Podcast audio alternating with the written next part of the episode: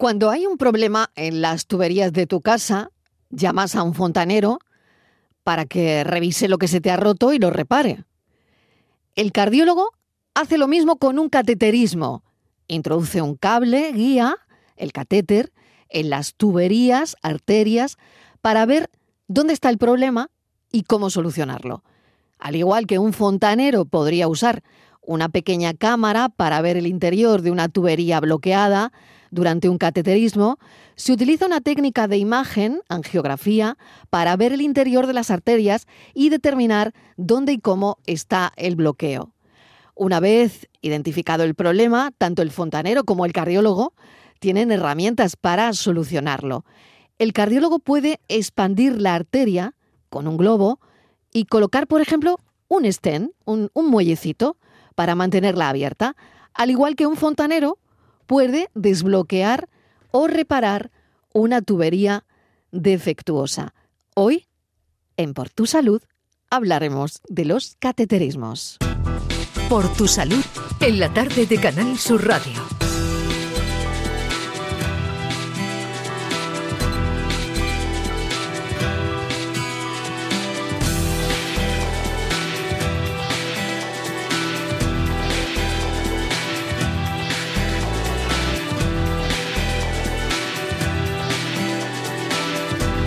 Por otro lado, la Asociación Española de Síndrome de Piernas Inquietas organiza este sábado 23 de septiembre a las 4 de la tarde una jornada en la que diversos especialistas responderán las preguntas de los afectados y sus familiares. Este año coincide con el décimo aniversario de la conmemoración de este día. Patricia Torres, bienvenida, cuéntanos detalles. Hola Mariro, buenas tardes. Cada año se elige un lugar de España y este año se celebrará en Alicante. Se trata de una jornada donde acuden los mejores neurólogos y expertos en síndrome de piernas inquieta.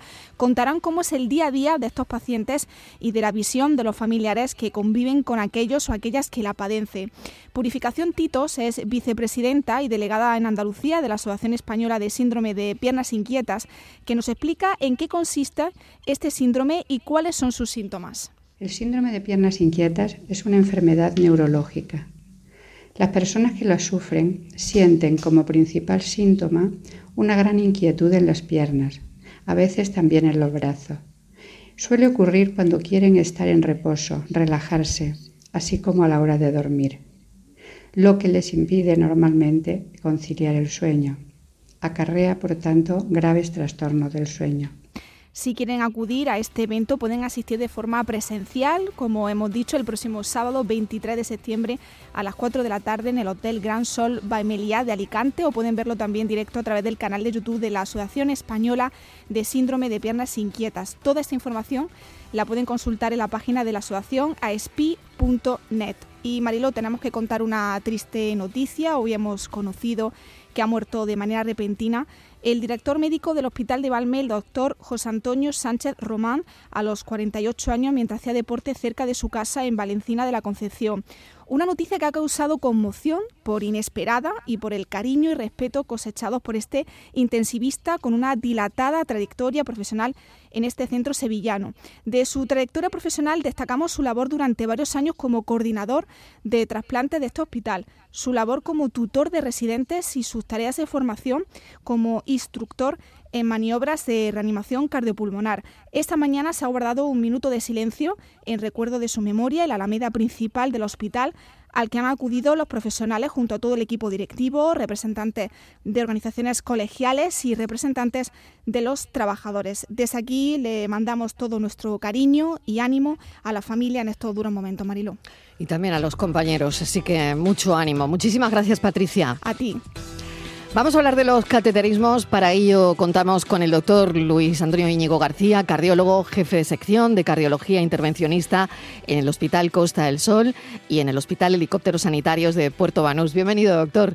Hola, muy buenas tardes. ¿Qué tal? Muy bien, muy contento de estar aquí con bueno, muchísimas gracias. Vamos a hablar sobre qué es exactamente un cateterismo. Yo he intentado poner el símil con un fontanero, eh, cardiólogo y fontanero en este caso, pues se podrían dar la mano. Bastante paralelismo. Tienen bastante paralelismo. Pero ¿qué es exactamente un cateterismo? Bueno, un cateterismo es una técnica que se realiza, como su nombre indica, mediante catéter. Eh, en el caso que nos ocupa, serían cateterismos cardíacos, pero los cateterismos se pueden realizar para hacer abordaje de otros órganos, por ejemplo, un riñón. Eh, o los miembros inferiores. En el caso de la arteriopatía periférica, por ejemplo, el famoso síndrome del escaparate, ¿no? que uno va caminando y por falta de riego se va parando en todos los escaparates. El cateterismo es la, la palabra genérica para determinar cualquier procedimiento, en este caso percutáneo, porque es poco invasivo, no, no se abre como se hace una cirugía clásica con bisturí, sino que a través de una punción se introduce un dispositivo que es un catéter que está hueco y a través del cual tú puedes poner contraste y ver el órgano del que, te interesa. En el caso de mi especialidad, pues sería el corazón, pero como digo, se puede aplicar a otras partes. ¿no? Y luego, eh, bueno, podemos entrar en, dentro del cateterismo en en sí, vamos a ver las coronarias, está destinado a... O sea, puede ver el corazón por donde quiera, doctor bueno, Bueno, vamos a ver, eh, para ver el corazón, lo que es literalmente ver, hay otras técnicas, ¿no? Está la ecografía, la ecocardiografía en este caso, la resonancia cardíaca, el TAC, el angiotac. Eh, lo que vemos mediante el cateterismo, o bien son la luz, digamos, de las arterias, el, interior, donde se puede acumular la placa de aterosclerosis, que es la causa de las anginas de pecho y los infartos, pero también con, mediante técnicas de cateterismo podemos analizar presiones, volúmenes cardíacos y de ahí pues eh, ver cómo se encuentran las válvulas cardíacas, poner contraste, medir la presión también de de la arteria pulmonar y, lo mismo que hablamos de la parte diagnóstica, la parte terapéutica que ahora podemos pasar a comentar. claro. ¿Cómo, ¿Cómo sé yo que me tengo que hacer un cateterismo? Que eso es lo que estarán pensando los oyentes que estén escuchando uh, su intervención, ¿no? Su intervención en la radio. ¿Cómo, ¿cómo, tengo que, cómo, sé yo que me tengo que hacer un cateterismo? Sí, bueno, digamos que sería quizá el, último escalón cuando uno... Eh, piensa que puede tener una enfermedad, en este caso cardíaca o cardiovascular. ¿no? Digo el último escalón porque lo habitual sería, si se trata de una persona que puede estar potencialmente enferma, pues tendrá algunos síntomas. Los síntomas más típicos de la enfermedad cardíaca son el dolor torácico, que lo llamamos en este caso angina de pecho, que es un dolor opresivo, centro torácico, que a veces se irradia a la mandíbula, a veces al cuello, a los miembros superiores, es, muy, típico, acompañado de lo que llamamos cortejo vegetativo, de sudoración, de náuseas.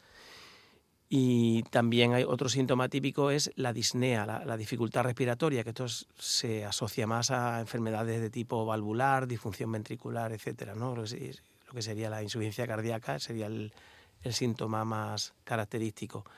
Entonces, cuando una persona tiene síntomas, pues lo normal es que consulte con su médico, con su médico de familia en primera instancia.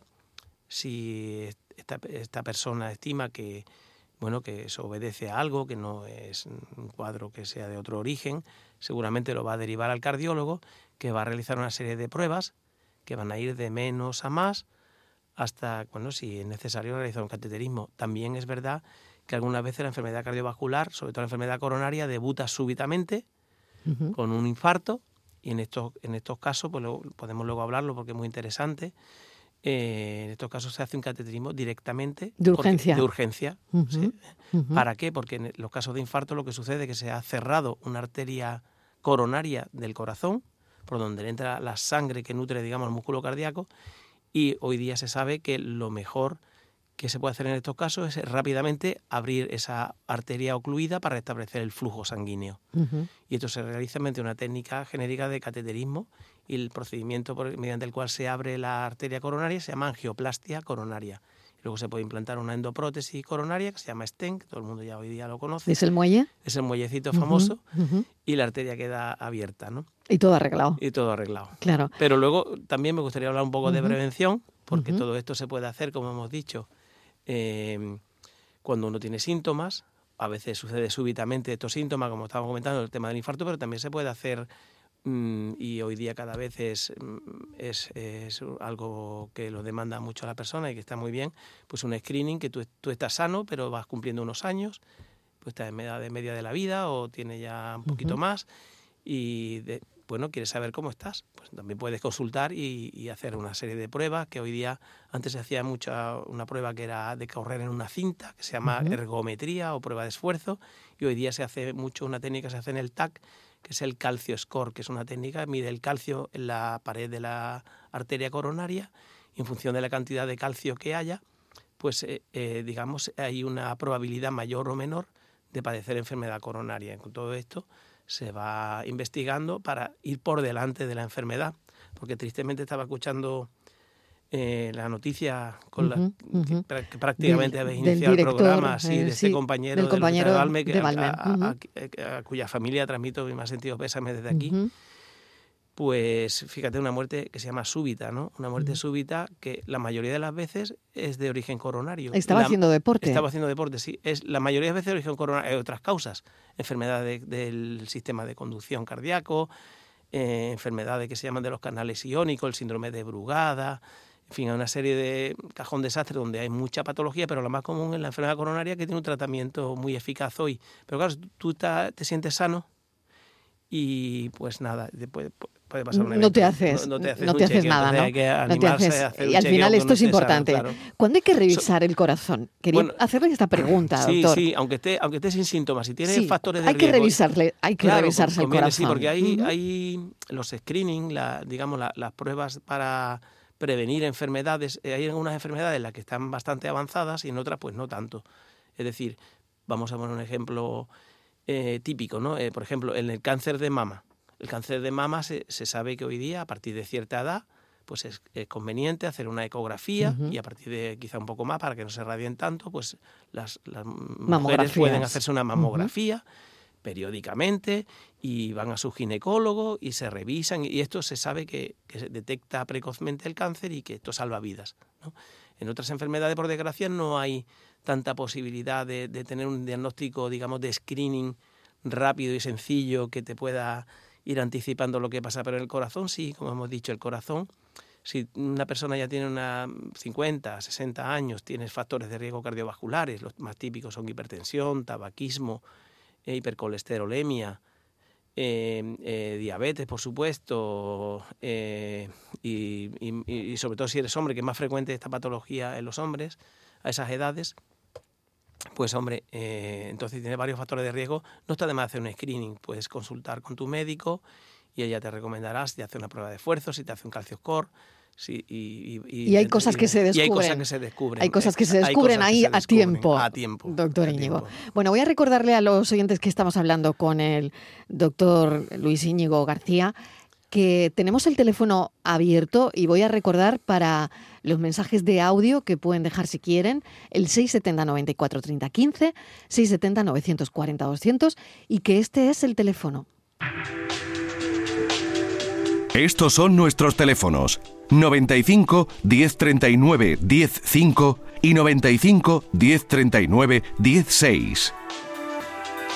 Hablando de cateterismos, eh, cuando, ¿cuánto tiempo suele durar el proceso, el, procedimiento? El procedimiento depende... ¿Es con anestesia general? No, no, ya no. Es, con, anestesia local. Hay, cierto, hay ciertos procedimientos que sí, ¿no? Por ejemplo, los, los, procedimientos que se llaman de cardiología estructural, que son procedimientos un poco más complejos, donde a lo mejor se sustituye una válvula cardíaca también de forma percutánea. Ahí se suele, sí se suele hacer con anestesia general pues se requiere que el paciente esté muy relajado, muy quieto y en estos casos sí, pero lo que es el día a día, las coronografías para, ver la enfermedad coronaria, eso está muy estandarizado y la verdad que se suele hacer con anestesia local. Se puede, si la persona está nerviosa, también sedar, pero no, no se realiza anestesia general de rutina. No, es necesario. no es necesario. sí. Y luego lo que es la técnica, la parte diagnóstica, pueden ser 5 o 10 minutos. Es un procedimiento o sea, muy, que rápido, muy rápido. o sea, lo que tarde en llegar el cable. Sí, prácticamente. Prácticamente, ¿no? arteria periférica, normalmente se realiza hoy día por la arteria radial de la, del miembro superior derecho, del, del brazo derecho, también se puede hacer por el izquierdo y antes se hacía más por arteria femoral, pero hoy día todos los dispositivos... ¿Por qué se cambió, doctor Iñigo? Se cambió porque la arteria radial es más fácil de comprimir y, más, y, es, y, está menos expuesta a tener complicaciones vasculares locales. La arteria femoral es una zona que se comprime y es más difícil de, de cohibir un, un sangrado si lo hay y entonces, eh, digamos, hay menos complicaciones vasculares cuando se hace por el miembro superior izquierdo, que hoy día se sigue haciendo también por la, femoral, pero es más común por la radial, porque tenemos menos complicaciones. Y pero vamos, no es por otra razón, es sencillamente porque hay menos complicaciones vasculares cuando se va por el miembro superior. Cuando te han hecho un cateterismo, ¿tienes que tener algún cuidado después, esos días? Eh, bueno, realmente si, un cateterismo diagnóstico, eh, a las 4, 5 o 6 horas, te, vamos, te vas a levantar, si ha sido por el miembro superior como es lo estándar hoy día, puedes levantarte ya, puedes caminar y ya vas a comer y hacer todo. Eh, y te vas a incorporar a tu vida pues eh, al día siguiente, ¿no? Eh, es verdad que se te ha canalizado una arteria que va a molestar a lo mejor dos o tres días el, el, punto de punción y bueno, que no conviene a lo mejor hacer un gran esfuerzo con ese miembro con ese brazo, de días, claro. como cualquier pequeña herida, ¿no? y ya está nada más si se te ha implantado a lo mejor una, una prótesis, un stent, entonces se, ha, se ha añadido un tratamiento antiagregante, la sangre se hace un poquito más líquida para, para que no se agreguen las plaquetas a ese dispositivo que se ha puesto que es metálico. Y entonces, bueno, pues conviene, hombre, al menos unos días de no hacer excesos y tal, pero te vas a incorporar a tu vida rápidamente, al día siguiente puedes estar haciendo vida casi normal, sin esfuerzos y esto, pero vas a poder salir, entrar y la verdad que esto de forma percutánea es muy, muy cómodo, ¿no? Pues son las 6 y 20 de la tarde, ¿cómo pasa el tiempo de rápido cuando el tema es interesante, no? Rafael nos está llamando desde Jerez. Vamos a ver qué nos dice. Rafael, ¿qué tal? Bienvenido. Hola, buenas tardes. ¿Cómo está, Rafael? Llevo yo muy bien, muy bien, gracias a Dios. Me alegro Mi mujer, la que está, llevo muchos años escuchándolo a ustedes porque mi oficio me permite escuchar todo el la radio. Sí. Aquí en Jerez y total. Mi ha hecho tres cateterismos. Vaya tres. Sí, porque una técnica que se puede repetir, sí. Sí. sí, tres veces en vuelta de nueve o diez años. La última entró en ahora en el verano, en la residencia de aquí de Jerez, no, se la, no la, se la hicieron porque ya tiene tres y no le encuentran nada. ¿Pero y qué tiene, Rafael? El corazón, todas las arterias, que se cansa, se asfixia, cuando anda ligera no, le duele el pecho, sobre la espalda, mm, se asfixia, yo qué sé. Todas esas cosas que le han dicho que da gina de pecho. Las tres veces, pero es que, es que no se ve nada tiene todas las arterias estupendamente. Me dicen que como hay tanta venas en, el, en la zona del corazón, alguna puede estar perjudicándole y no se ve. ¿No cree usted eso? A ver, doctor Íñigo, a ver si, si, puede orientarle de alguna forma. Le, explico, mire, con los datos que me da ya de entrada le quiero tranquilizar, ¿eh? porque cuando las arterias grandes, las que se ven, porque le han dicho que a lo mejor es de alguna que no se ven, son muy pequeñitas, ¿no? Las que se ven, las arterias que llamamos epicárdicas, están sanas, eso ya de, por sí tiene un buen pronóstico. Entonces ahí le quiero transmitir tranquilidad. ¿eh? Ahora bien, hay ciertas circunstancias en lo que hay una enfermedad que se llama microvascular y son los vasitos pequeños, que son tan pequeños que no los vemos, son microscópicos, que también pueden sufrir aterosclerosis y eso no, no se pueden reparar, son muy pequeños y dan unos síntomas muy parecidos. Claro, me faltan datos para saber si quizás claro, esto no lo que se puede diagnosticar por teléfono y por la radio. no sé si esto pero, lo que puede. Pero orientarle. Sí, claro, eso es lo que le voy a decir. No sé si, si puede, digamos, eh, ser esto lo que le esté sucediendo a su esposa, que es bastante posible. Esto se ve en un contexto de personas que a lo mejor padecen otras cosas como diabetes, hipertensión, una serie de factores de riesgo que si los tiene y tiene los síntomas y las arterias epicárdicas también y le están diciendo que puede ser una arteria pequeñita, pues puede tener una angina microvascular, que los síntomas son muy parecidos, pero que el pronóstico es bueno. Entonces, eh, yo lo que le animaría los sería...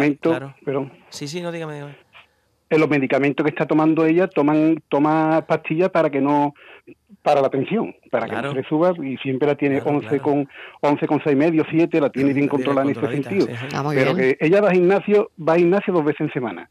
Un gimnasio especial que hay desde que tuvo el COVID, pero vamos, ese lo suyo es, anterior.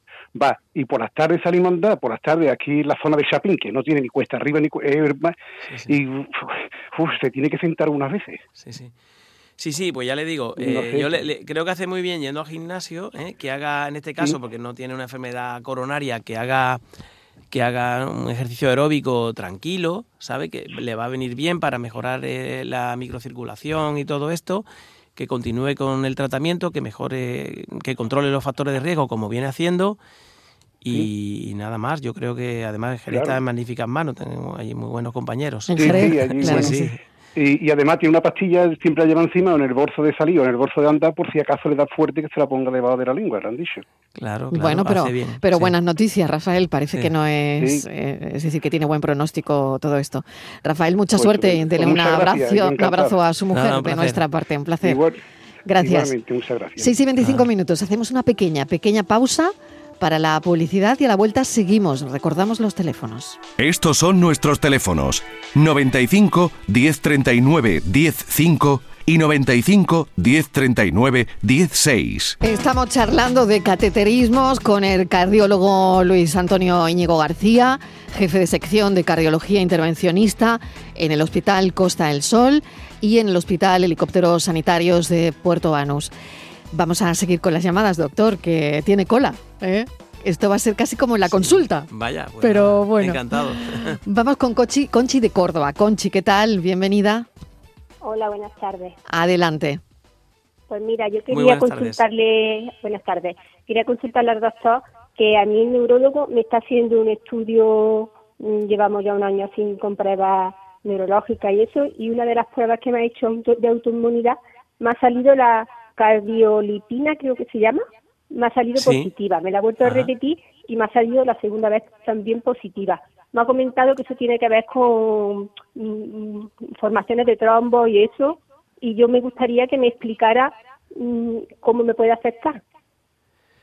Sí, de acuerdo. Pues mire, eh, este tipo de factores lo que hacen es que predisponen efectivamente a tener trombosis en diferentes eh, territorios del organismo. Me imagino que lo que le ha recomendado su neurólogo es algún tipo de tratamiento anticoagulante o antiagregante para prevenir estos eventos, que por otra parte no solo es por esta, por esta sustancia, sino esta, esta predisposición se da en, en otros contextos también, ¿no? Entonces, ahí lo que puede hacer son medidas preventivas, lo que le- el tratamiento médico que le recomiende, porque se trata de evitar que se forme un trombo, que no es exactamente lo mismo que la, ateroscle- la aterosclerosis, que es la enfermedad de la pared arterial eh, que sucede en un sitio, ¿no? Sino que aquí se forma un trombito y, y bueno, al final la- las consecuencias pueden ser parecidas, pero el, trata- el abordaje y el tratamiento es un poco diferente. Conchi, ¿alguna pregunta más? Sí, lo que le quería comentar es que a mi tratamiento para eso, la verdad es que no me ha puesto. Esto tendría yo que consultar con mi médico de cabecera No sé ya si ha- Pero ya, termina, ya ha terminado de estudiarla totalmente, porque No, mismo... estamos en estudio. estamos Ah, en entonces estudio, es ¿no? por Es- eso. es un- Claro, Claro, Conchi, es claro. por eso. Vale, Sí, sí. vale, claro. vale. Mm. Sí, sí. Tranquilidad. Habrá que ver si luego, porque Claro. estos, estas cosas hay que verlas en un contexto y, se, y si se asocian a otros parámetros o no.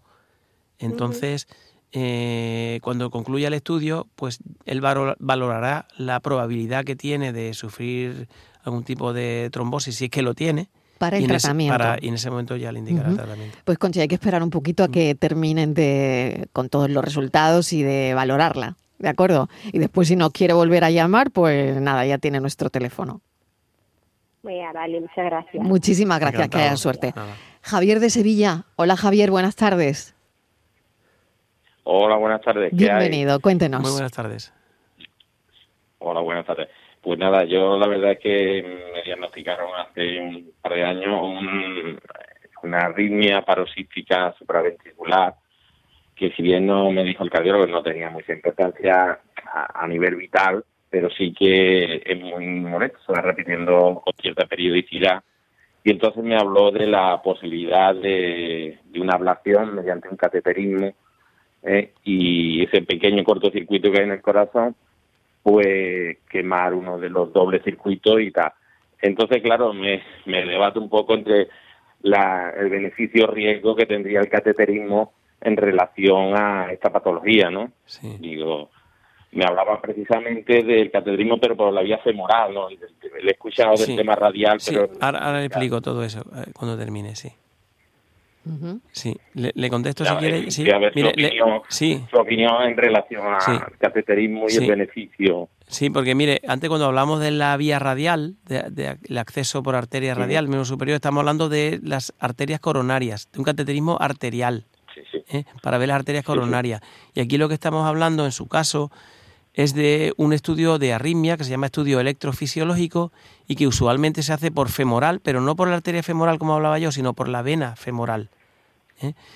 ¿Y por qué? Porque se accede desde ahí muy, muy rápido, muy, de forma muy sencilla, a donde está el problema en su caso, que es en lo que se llama el nodo aurículo ventricular, que es un, una parte del sistema de citoconducción del corazón, que en su, en su caso, según le han dicho, tiene una doble vía. Se llama una, una doble vía nodal y lo que, lo que doble cable, exactamente lo, que, lo que genera es una reentrada del impulso eléctrico que hace que tenga una taquicardia que, es muy rápida, pero que, es pero que es benigna. Se llama taquicardia paroxística supraventricular. Y esto es lo que se hace, eh, acceder por vía, por vía venosa, no arterial, eh, venosa femoral, con dos tipos de, digamos, de catéteres, que son distintos a los que usamos en la parte de enfermedad coronaria y valvular. Pues los catéteres que se utilizan para enfermedad coronaria son huecos para poner contraste y aquí no. Aquí, por así decirlo, son macizos y en vez de tratarse de un cardiólogo fontanero, sería un cardiólogo electricista, ¿vale? claro. Eso sería para mi comparación. Eh, sí, sí, sí.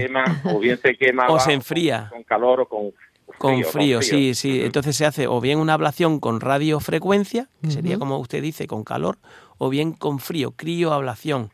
Parece que la crioablación, digamos, es más segura Mm, porque de esa doble vía hay que preservar una, porque si se, queman las dos o se enfrían las dos, el corazón puede tener un bloqueo auriculo-ventricular completo y, terminar usted con un, marcapasos, necesitando un marca, el implante de un marcapasos. ¿eh? Entonces, ¿qué se hace? Se quita una de las vías y se puede hacer mediante radiofrecuencia, con calor, como dice, o con frío, con crioblación.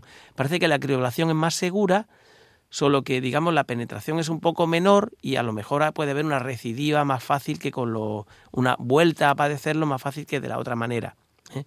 Porque claro, todo esto es percutáneo, no es, no es como cuando tiene una apendicitis que, el cirujano le abre y le, o, lo hace por la paroscopia, pero lo está viendo y le estirpa el apéndice y, punto. ¿no? Aquí lo que se hace es modular un poco. Pues mire, le, contesto porque eso, esto es muy importante. Le, voy a decir lo que digo a mis pacientes en la consulta. Claro, doctor Íñigo, eso es muy importante para los pacientes. Riesgo-beneficio. ¿Esto me lo hago o no me lo hago? Mire, esto, digamos, no compromete su vida, ¿eh?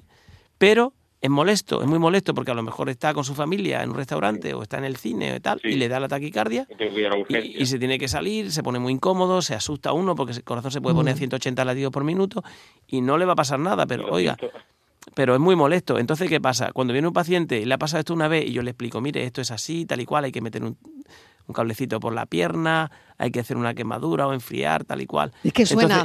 claro, entonces muchos. no, Y le digo, mire, ¿sabe lo que va a hacer? Usted se lo mm. piensa, pero ya le digo, si tiene muchos episodios, va, a volver y me va a decir que se le haga. Y si tiene pocos episodios, pues van a pasar varios años porque entonces, y entonces a lo mejor no se lo hace porque claro, no compromete la vida, pues si tiene una enfermedad coronaria en el que tiene una estenosis, una estrechez de una arteria importante del corazón que puede comprometer su vida, ahí no hay nada que dudar, ahí hay que actuar. Claro, pero, en este caso en, este, no, es en, este, en esta arritmia en concreto, ojo, eh, no, en otras, en esta En esta en concreto, eh, afortunadamente, es una arritmia benigna, pero que molesta. Entonces, que usted tiene muchos episodios y, le, y le perjudica mucho para el día a día, y, le está molestando, pues yo le animo a quitárselo porque es muy seguro, la verdad, es una técnica muy segura, además por vía venosa femoral, que siempre tiene menos la, la, que yo, por ejemplo, me voy de me fui de vacaciones con mi, mi hijo y mi esposa, me dio y te arruina el viaje porque ya por eso le digo que si le está dando con mucha frecuencia yo le animo a quitárselo pues nada, porque es muy seguro lo tiene ¿eh? que pensar lo tiene que pensar ¿no? pues muchas gracias Venga, que haya mucha suerte. de nada encantado. bueno para eso para eso estamos y para eso está el programa por tu salud no para los consejos la orientación y la información que es tan importante. Em, recordemos el teléfono de nuevo venga.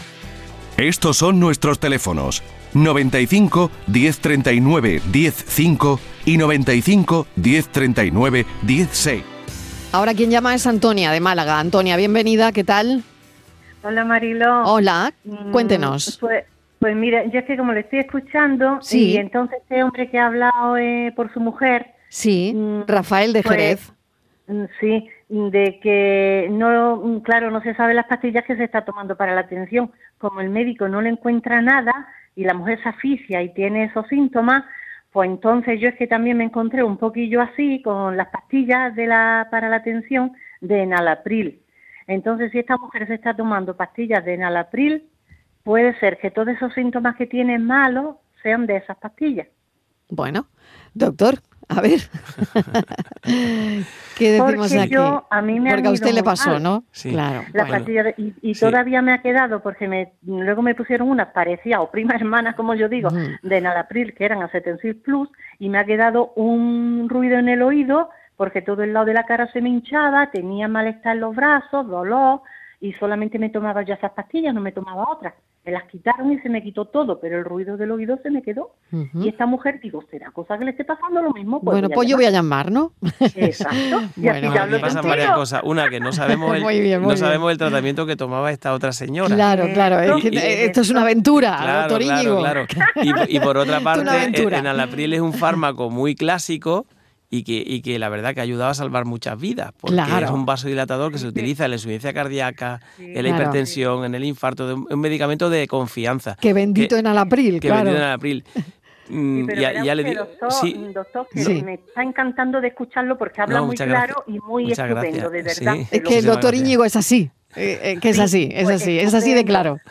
Sí, pero en Alapril todo esto que ha dicho muy bien, pero está perjudicando a muchas personas. Sí, en es que no he podido terminar. Quiero decir, que si me lo permite, le, le Sí, termino la sí, frase. Lo que le iba a decir, que es un medicamento clásico, mm, bueno, de los primeros que se empezó a usar en el seno de los infartos anteriores grandes, de, insuficiencia cardíaca, de todo esto, y que la verdad que es un, es un pilar para el tratamiento de insuficiencia cardíaca. Es verdad que luego ha salido de los mismos grupos farmacológicos muy parecidos, los, los antagonistas de la angiotensina, etcétera, etcétera, y otras cosas, ¿no? Pero que es un medicamento, hombre, que es un buen medicamento, es muy clásico, pero es un buen medicamento. Y de, y de esa familia hay mucho, el antiguo Captopril, que todavía tiene una vida media más corta, Enalapril, Ramipril, Lisinopril, pero y acetensil, Plus, que es la que a acete- mí eh, eh, el acetensil, claro, Claro. Pero lo que le quería decir, lo que eh, todos los medicamentos tienen efectos secundarios. Yo he visto un paciente con una hemorragia digestiva por tomar una aspirina, pero ¿cuánta vida nos salva la aspirina? ¿Entiendes? Entonces, ¿qué quiere decir esto? Y luego, eh, lo que sí tienen los, este, este grupo de fármacos, se llaman inhibidores de la enzima conversadora de angiotensina, Ujú. del grupo esto de los enalapril, captopril, etcétera, lisinopril, ramipril, lo que sí producen es mucha tos. Tos seca pueden producir a algunas personas, eh, algunas, Sí, porcentaje sí. pequeño. Entonces, lo que hay que hacer en estos casos, como han hecho con usted, no le sienta bien, se le quita. Pero ese medicamento en sí mismo no, no, vamos, es un medicamento que está más que contrastado y que, vamos, que es Muy un bien. Pero vaya, yo. Ahora, por otra parte, que yo- no, no, si No, me no, no, parece sí, claro, muy sí, lo- acertado lo- lo- su lo- su- su observación. comentario, claro que sí. Pero por otra parte no sabemos que tomaba la esposa de nuestro Eh, querido de Rafael de oyente claro. Rafael. Bueno, es, Antonia, es. muchísimas gracias, Sí. gracias por la llamada. Un saludo, que vaya bien todo. Gracias, adiós Mariló. Muchas gracias. Adiós. Y al médico, claro. Muchas gracias por sus palabras. Al doctor Íñigo, muchísimas Gracias, gracias. Un abrazo. Bueno, seguimos. Pequeña pausa para la publi y a ver si podemos contar lo de mm, los cateterismos intervencionistas, es decir, cuando verdaderamente hay que poner algo, como decía antes el doctor Íñigo, un muellecito o algo que nos haga funcionar mejor el corazón. Estos son nuestros teléfonos 95 1039 105 y 95 1039 16. Hoy está con nosotros el doctor Íñigo García, que es cardiólogo. Estamos hablando de los cateterismos, los oyentes, bueno, pues muy interesados en este, en todo esto, en este programa, porque ah, cuando se trata del corazón, doctor, es verdad que solo tenemos uno. Bueno, y por otro lado, eh, yo quería hablar del intervencionismo en el propio cateterismo, que es cuando ponemos eso, cuando ponen un muelle, cuando arreglan algo que, bueno que hay que arreglar para que funcione bien o que funcione mejor, ¿no? ¿Cómo es eso? ¿Cómo lo hacéis? Sí, muy bien. Pues eh, como eh, comentábamos anteriormente, el cateterismo, recordar sencillamente que es una técnica genérica que en este caso estamos hablando del corazón, pero que se puede destinar a otros órganos, a, a prácticamente, bueno, se puede hacer cateterismos de, de los riñones, de los miembros Ujú. inferiores, etcétera. Pero centrándonos en el corazón, eh, podemos hacer cateterismos diagnósticos o terapéuticos. La parte intervencionista sería los terapéuticos, lo que vamos a, vamos a comentar ahora. ¿Y cómo se hace? Pues se hace de la misma forma que los diagnósticos. Se canaliza una arteria mediante punción, no hay que abrir ninguna cavidad, no hay que abrir nada, como una cirugía clásica abierta. Y mediante la punción se introduce un catéter. El catéter va a tener un diámetro diferente en función de, lo que se vaya a realizar.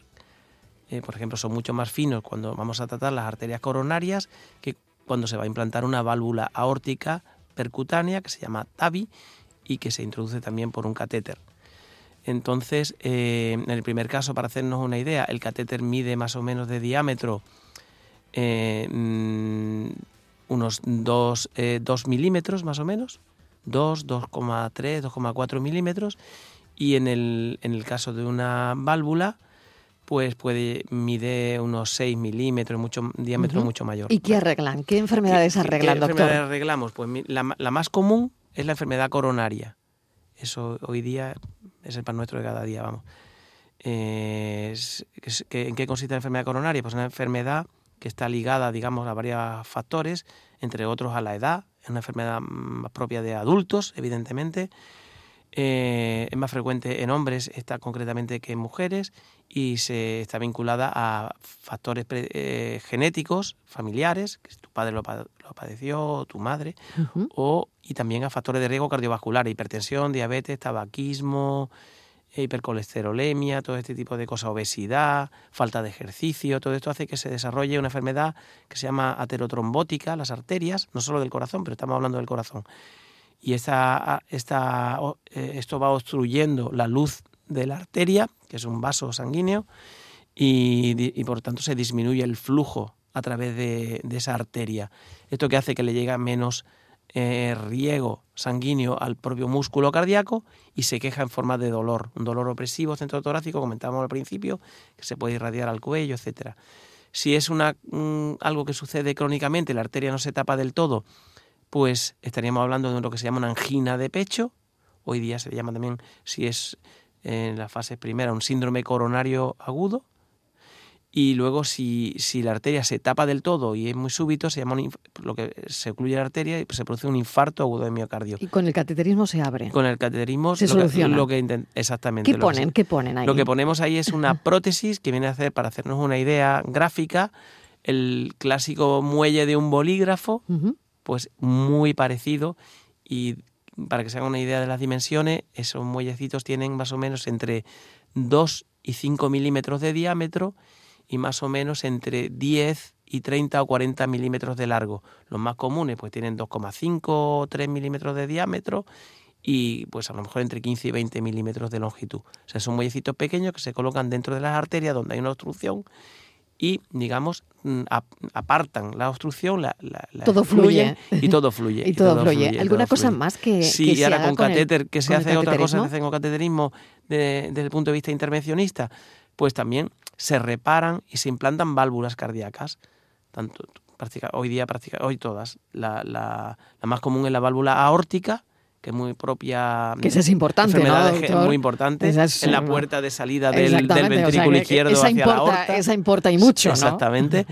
Y, y, esa se, se, puede abordar a través de un catéter que se introduce normalmente por la arteria femoral y que se avanza hasta ubicar la, la, nueva prótesis en, donde estaba la que está estropeada, que es normalmente por degeneración, ya en personas de más de 70, 80 años, está muy estrecha y esa persona empiezan a sufrir dolor torácico de tipo anginoso, dificultad respiratoria, disnea y, pérdidas de conocimiento, síncope, que es la etapa final de esta enfermedad, y hay que actuar porque si no el paciente puede morir. Claro. Entonces... Eh, se cambia y como nuevo. Se cambia como nuevo, es muy agradecido, esto sí. sí, pero también se, actúa, se puede actuar sobre, la, sobre la, la, válvula pulmonar y sobre la tricúspide y sobre la mitral, sobre las cuatro válvulas cardíacas.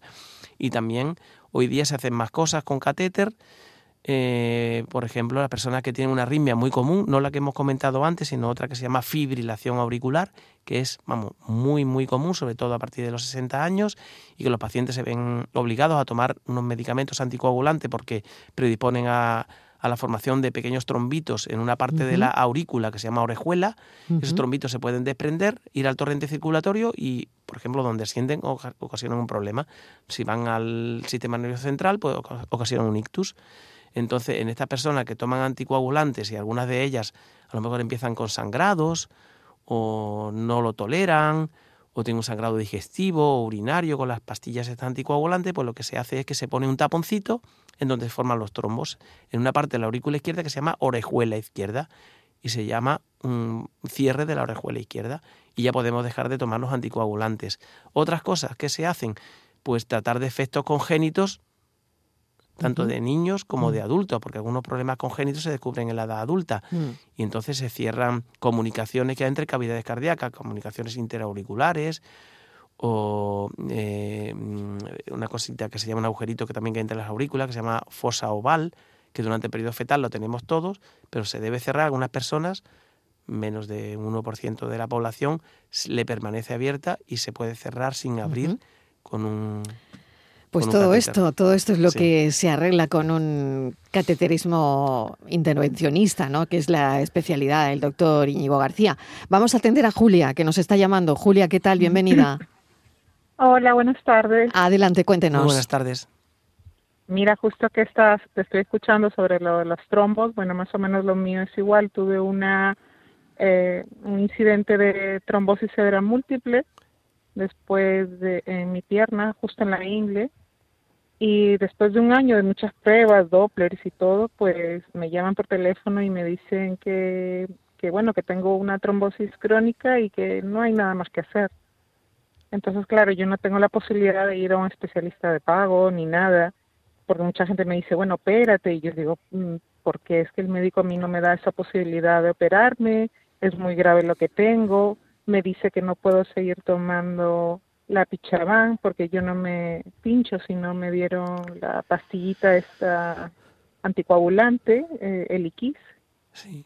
Y em, más que todo eso, que estoy como desorientada porque no, no sé qué tan grave es lo que pueda sucederme, porque claro, escucho mucho que se te van al corazón y que te puede, porque nunca se disolvió. En un año lo que vieron es que se quedó tal cual. Sí. Entonces, todo el tratamiento que hice no sirvió para nada. Si lo dejo, eso se desprende, se me va al cerebro, al corazón. Estoy un poco desorientada, realmente. No sé dónde buscar ayuda. A veces yo digo Pero, medicina mire, interna, pues ven todo, pero no me dice qué, qué realmente puedo hacer. Tengo Sí. 43 años. Bien. Muy joven. Mire, A sí, ver. una cosa. eh, me está hablando que tuvo una trombosis venos- venosa, ¿no? Profunda. Sí, Venosa. Sí. trombosis entonces- severa múltiple, sí, venosa. en pero veno- venosa, sí. Entonces, eh, cuando hay una trombosis venosa, los, los trombos puede- no- de ahí, si, si se desprenden, no le, no le van a ir al cerebro, le, le van a ir a cavidades derechas cardíacas, y desde ahí podrían ir a la arteria pulmonar y originar una embolia, pero pulmonar, que es muy grave, ¿eh? no, no que quiera decir, pero al cerebro no, porque eh, está por el filtro pulmonar por medio. Eh, Bueno, pero donde se va a llevar no, no, sí, grave, sí, ¿no? por supuesto, por supuesto. Y es muy grave. Entonces, en estos casos de trombosis venosa, el tratamiento que le dieron es el correcto, el tratamiento anticoagulante, con el X o con otro cualquiera. Y luego hay algunos casos que, en los que si el trombo asienta, como según me está diciendo, en la parte ya muy proximal de, la, de las venas eh, ilíacas, porque me dice que lo tiene a la altura de, de la cintura, en la ingle y todo esto, entonces a veces lo que se pone es un pequeño dispositivo que se sitúa en la cava inferior, que se llama un filtro de cava. ¿Y que esto qué hace? Que si el trombo se desprende de la, de la vena femoral o de la, o de la ilíaca, que es su continuación, no va a poder progresar hacia el corazón, a la cavidad derecha, ni hacia el pulmón, porque queda retenido en este filtro. Se llama filtro de cava. Y es una cosa que, bueno, es muy sencilla, muy común. Como un colador. Sí, eh, literalmente usted lo, lo ha definido perfectamente. Esto se sitúa por debajo de la de la salida de las eh, de, la, de la entrada en cava de las venas renales y, y lo que hace es si se desprende el trombo que queda ahí parado. ¿eh? Pero con su edad, hombre, yo Realmente las trombos, sí, sí, perdón. si no le va a decir que, que, que, que esto que me está diciendo de consultar con un especialista, en la sanidad pública, yo, vamos, lo digo porque yo trabajo en la sanidad pública, tiene excelentes profesionales que esto se lo van a hacer con, con toda seguridad. Desde el tratamiento anticoagulante que me comentaba que tomaba y que en principio habría que ver en qué condiciones está eso y si hay que seguir tomándolo. y si hay un trombo ahí que hay riesgo de que se pueda desprender, le van a poner un filtro de cava, pero vamos, ya le digo que con toda seguridad. Mm. ¿eh? Que no tiene que tener pero no me lo han ofrecido, eso es, eso es lo que me... Bueno, me- lo, Eh, lo debe, habría- lo debe sí, preguntar, Julia, lo debe preguntar. y a- habrá que ver en qué circunstancia está ese trombo, si es que a lo mejor a ese nivel ya no hay y es más, más distal, porque cuando los trombos ya asientan en las venas más distales, más distal quiere decir por, por debajo de la rodilla, ya más, son más finitas, los trombos son de menor tamaño y ya el riesgo es mucho, mm, disminuye mucho. Julia, muchísimas gracias y muchas que tenga gracias. muchísima Nada, suerte. Gracias. Doctor Íñigo García, muchísimas gracias De por nada, habernos un acompañado. Un placer. Y Muchas sabemos, por la invitación. sabemos más de cateterismo, muchos más, y esto es importante porque aquí el saber no ocupa lugar. Muchísimas gracias. Muy amables, muchas gracias. El doctor Saludo Íñigo es cardiólogo, jefe de sección de cardiología intervencionista en el Hospital Costa del Sol y el Hospital Helicópteros Sanitarios de Puerto Banús. Y ya saben los oyentes que acabamos con una pregunta siempre. ¿Qué hacer?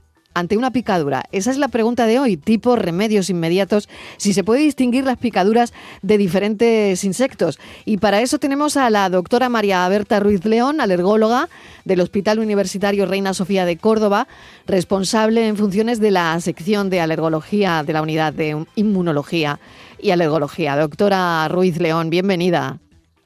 Hola, buenas tardes. Bueno, solo unos minutos para preguntarle qué hacer ante una picadura y si, bueno, hay remedios inmediatos. Pues mira, depende de- del tipo de picadura y sobre todo del tipo de reacción. Eh, lo más frecuente y las picaduras más frecuentes, pues podemos hablar de, de mosquitos, de lo normal es que se produzca una reacción en la zona de la picadura, eh, una reacción local que llamamos normal, que consiste pues en, en una zona de inflamación, de calor, eh, con mucho picor. Entonces, lo primero de todo es eh, lavar bien la zona con agua y jabón y aplicar frío. El frío lo que va a intentar es disminuir esa inflamación y evitar el picor.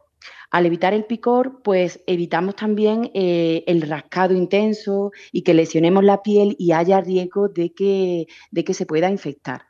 Eh, después de, aplicar eh, ese frío, que además debemos de, siempre tener cuidado de si cogemos hielo, no aplicarlo directamente en la piel porque se puede quemar, podemos utilizar también cremas de corticoide local en la zona y antihistamínicos para el picor.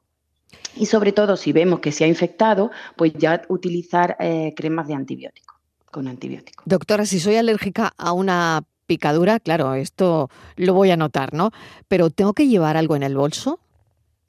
Pues si somos alérgicos y, y, ya no tenemos esa reacción local, sino que es una reacción mucho más exagerada, bien en la zona, o eh, hemos tenido otro tipo de reacción que es la generalizada, eh, donde se producen reacciones a distancia, salen ronchas por el resto tenemos dificultad para respirar, eh, mareo, visión borrosa, son reacciones ya graves. Eh, seguramente si hemos sufrido esto, hemos ido al alergólogo, nos han diagnosticado y eh, tenemos que llevar eh, consigo la medicación que el alergólogo nos haya prescrito. Si ha sido una reacción grave, lo más seguro, porque el tratamiento de elección es la adrenalina.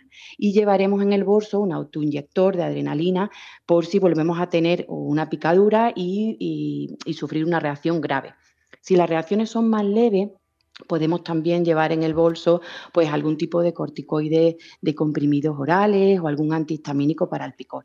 Pero sobre todo eh, lo que llevemos que sea esté prescrito por un médico, que esté valorado por un alergólogo e indicado por, por el médico. Doctora, pues le agradecemos enormemente que nos haya dado estos consejos. Nosotros acabamos, como le digo, cada día con una pregunta. La verdad es que no sé si estas personas pueden estar al aire libre donde hay insectos y hay algún consejo para ellos. Porque una persona que tiene muchísima alergia a las picaduras y que, bueno, pues un buen día hay una paella en el campo, claro, ¿qué hacen estas personas? ¿No? Una se lo plantea. Claro, pues depende, depende de lo que el paciente sea alérgico. Nosotros desde el punto de vista alergológico lo más importante y lo que valoramos son sobre todo las picaduras de abejas y avispas. Eh, eh, en estos casos eh, los pacientes son valorados, son diagnosticados y eh, de forma personalizada, si el paciente está sensibilizado, tiene alergia a ese veneno, hay un tratamiento eficaz, ¿vale? Un tratamiento que consiste en vacunas. Eh, independiente de esto, eso es para que el paciente pueda mejorar su calidad de vida. Independiente de esto, también le, damos una serie de recomendaciones, que es pues cuando esté al aire libre, que tenga cuidado en la, en la zona de la de, de las comidas, donde, por ejemplo, eh, las bebidas azucaradas tenga cuidado al... no dejarlas a mano, ¿no? Claro si se alejen de la zona de basura, eh, no caminar descalzos, si se acercan a colmenas o avisperos, de, mm, alejarse sin hacer muchos movimientos bruscos. Lo tengo que dejar aquí, doctora Ruiz León. Muchísimas gracias por habernos atendido y espero que todo esto, todos estos consejos les sirvan a los oyentes. Un saludo, muchísimas gracias. Gracias a vosotros.